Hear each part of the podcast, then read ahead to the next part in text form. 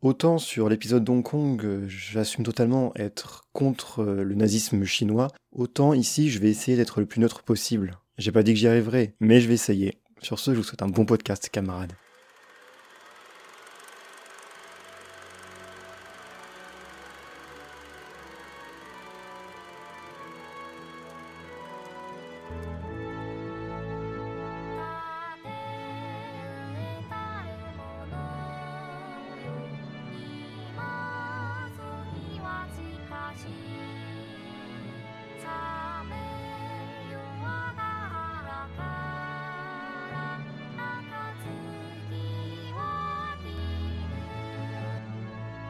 Avouez que je vous ai surpris avec le vocaloïde, non?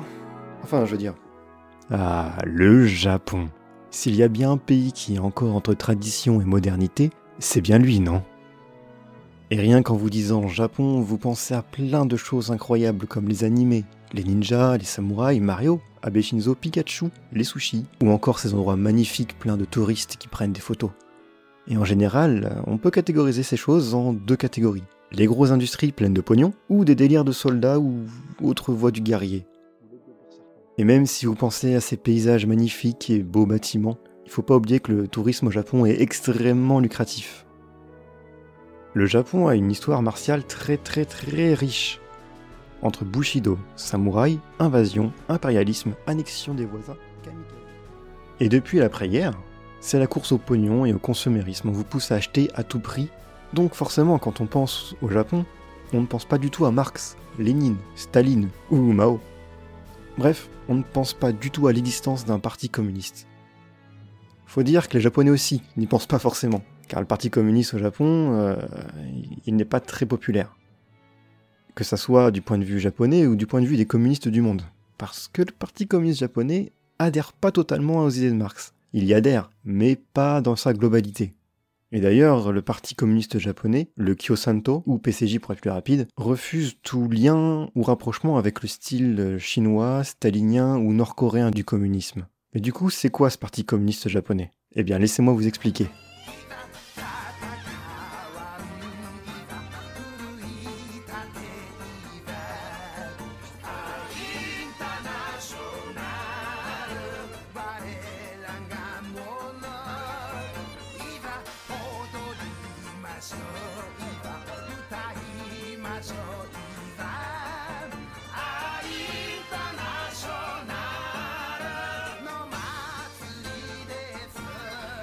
Bon, en vrai, euh, l'histoire du Parti communiste japonais n'est pas si joyeuse que ça. Hein.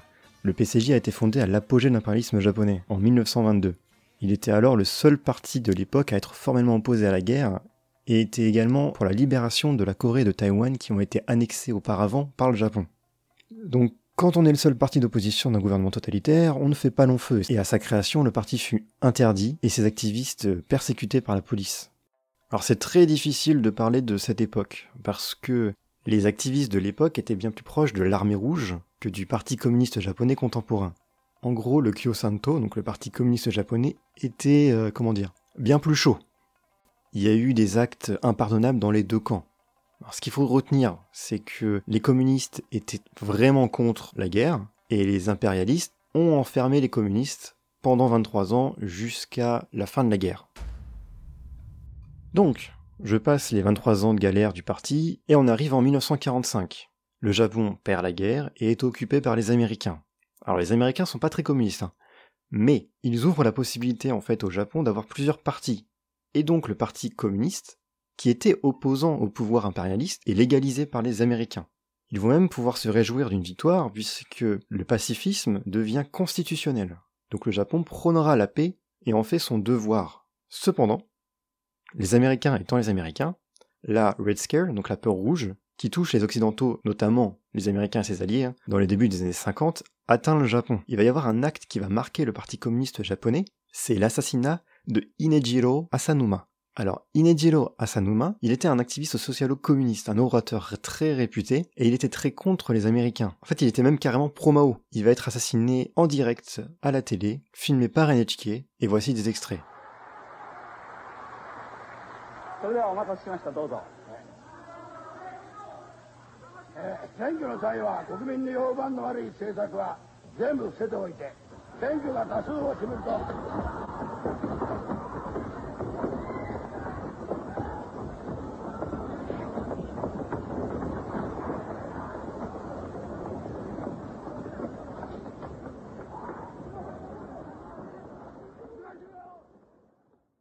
D'abord, je vais expliquer l'extrait, ensuite, je vais revenir sur les faits, et après, vous pourrez me chier dessus en commentaire. Donc d'abord, il faut expliquer la situation. Inejiro Asanuma fait un speech. Il commence à y avoir des mouvements en fait parmi la foule, et une personne intervient pour demander au calme afin que les journalistes puissent écouter ce qu'il a à dire. Une fois le calme revenu, il dit donc à Inejiro Allez-y, vous pouvez continuer. Inejiro commence à parler, il critique, euh, si j'ai bien compris, il critique tout simplement les mauvaises politiques, etc. Et là, on entend arriver courant avec une arme à la main. Alors c'est pas un katana, mais grosso modo, prenez l'image d'un katana et planter en fait Inejiro au niveau du bas-ventre. Inejiro s'effondre, l'assassin, Otoya Yamaguchi, s'effondre à son tour, plusieurs journalistes viennent sur la scène pour prendre en photo, et plus rien. Inejiro Asanuma était quelqu'un de très controversé. Il était anti-américain, anti-occidentaux et pro-Mao. Il était en lien avec le Parti communiste chinois. Et s'il avait réussi à prendre le pouvoir, le Japon aurait été totalement différent. L'Asie en ensemble aussi. le monde aurait été totalement différent. Otaya Yamaguchi, quant à lui, est d'extrême droite. Il a commis un acte horrible. Ça, on est tous d'accord pour le dire. Encore de nos jours, cet assassinat est très controversé. Je vais pas m'étaler sur le sujet car ça demanderait un nouveau podcast en fait. Il y a vraiment beaucoup de choses à expliquer là-dessus. Juste que vous comprenez que la rivalité de Inejiro Asanuma avec l'extrême droite n'a rien à voir avec la rivalité actuelle de Jean-Luc Mélenchon et Le Pen. C'est encore pire. Sur ce, euh, le parti communiste japonais est fragilisé. Et ça profite à l'alliance de droite et donc du parti libéral-démocrate, qui va prendre le pouvoir en 55 et ne le lâchera que dans les années 90.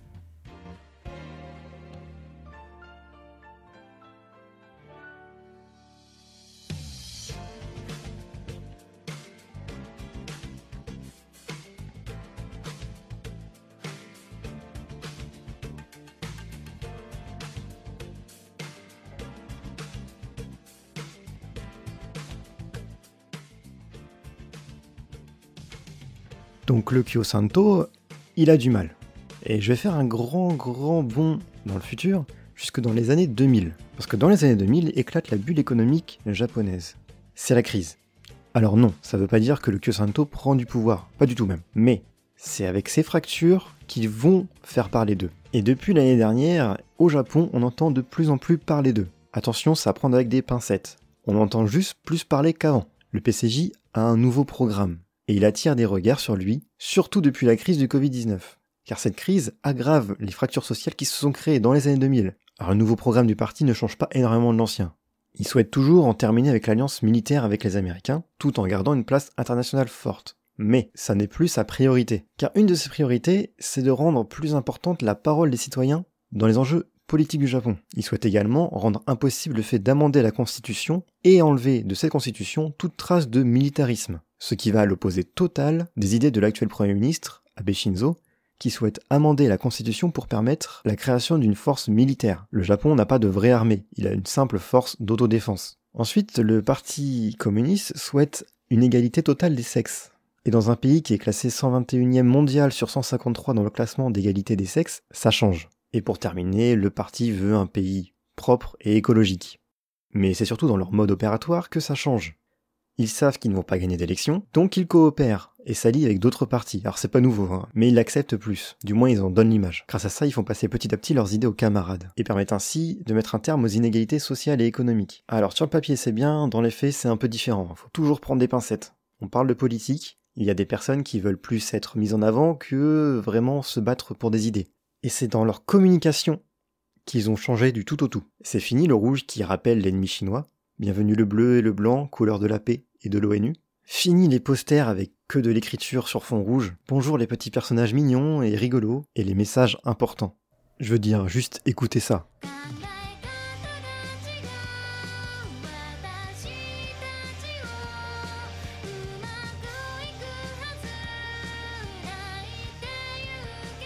Non, non, vous rêvez pas, c'est bien une chanson type idol pop japonaise qui parle communisme.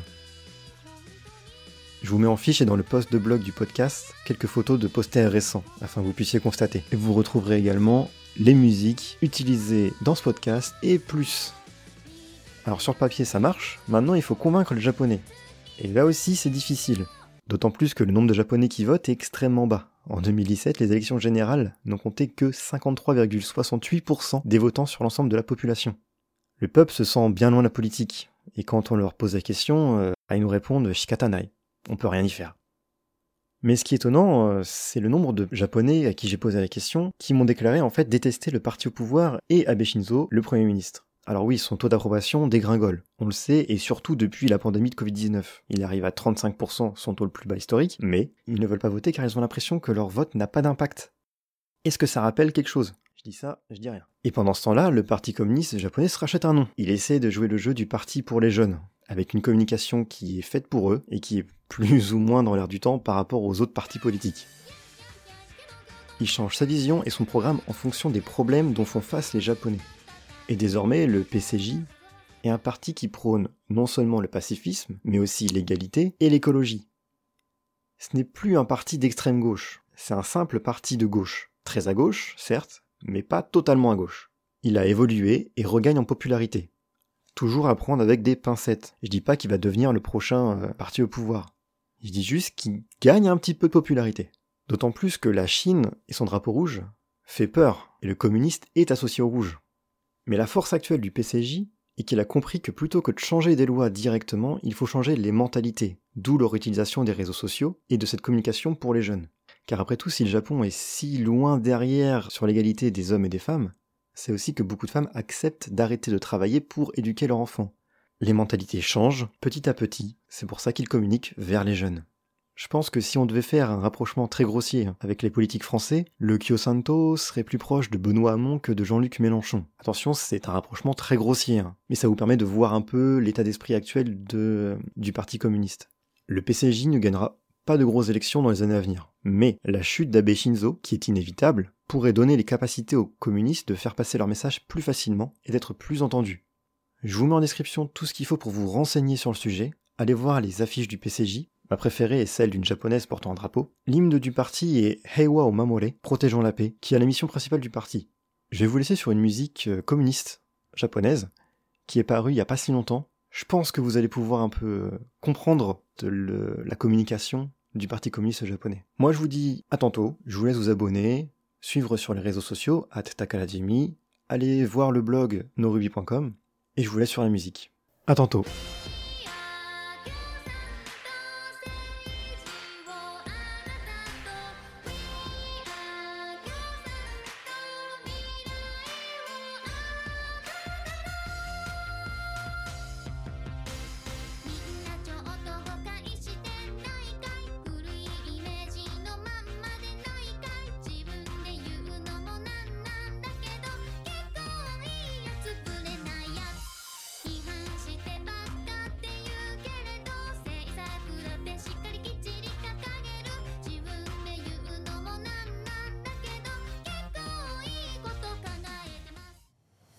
ドルビー .com のポッドキャスト。